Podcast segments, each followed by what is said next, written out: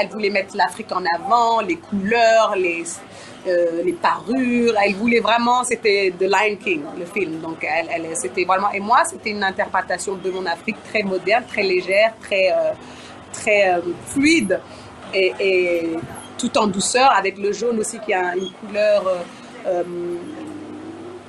forte, mais en même temps très douce.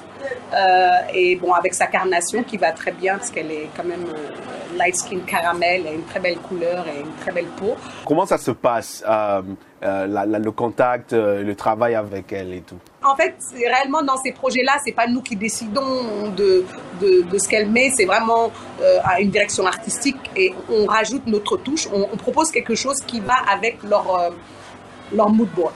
Il y a toute une cahier de charge avec.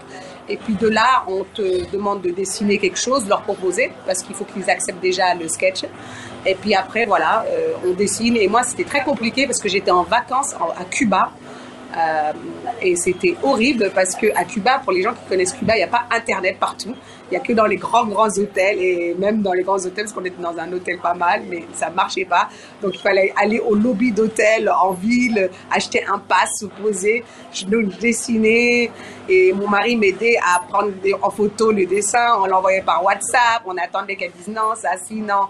Voilà, on a perdu trois jours de vacances à, dessiner les robes de Beyoncé. Donc, je suis contente, tout est bien qui finit bien. Et je remercie mon équipe de Dakar parce que vraiment, cette robe, on l'a réalisée sans ma présence. Donc, j'étais là, WhatsApp, non mais thank you Internet et merci WhatsApp qui nous fait déjà nous, parler, moi, de Dakar et, vous à Washington, je sais pas où. Et après, c'est le tissu. Après le, le dessin, après, c'est le tissu. Moi, c'était très compliqué parce que j'étais pas à Dakar. Donc, euh, à mon atelier, on a sorti des tissus. Mon assistante a, on faisait des zooms ou des whatever, et pour voir et tout, la matière et tout. Moi, je regarde un peu cette tenue et euh, ça me fait penser à un papillon, la fragilité du papillon, mais aussi à la beauté, à la splendeur euh, du papillon et aussi à ce côté délicat. Euh, est-ce que est-ce que c'est quelque chose qui se rapproche un peu C'est tellement bien décrit, bien dit. Voilà, bah c'est ça, c'est la légèreté, c'est la féminité, mais en même temps, c'est c'est l'Afrique euh, dans, dans, toute sa beauté, dans toute sa féminité. Et c'est une couleur très chatoyante. Euh, et puis euh, moi, je suis, les gens qui me connaissent savent que je suis pas très bling bling.